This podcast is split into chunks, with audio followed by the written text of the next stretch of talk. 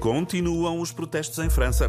Em Paris houve bloqueio de ruas e os ânimos estiveram acesos. Afinal, o que se passa? A idade de reforma vai ser aumentada de 62 para 64 anos. E os franceses não aceitam. Espera lá, os franceses reformam-se aos 62 anos? Sim, até há quem queira reduzir para os 60. Não fazem contas? Que contas? Sur la sustentabilité de la sécurité sociale, évidemment.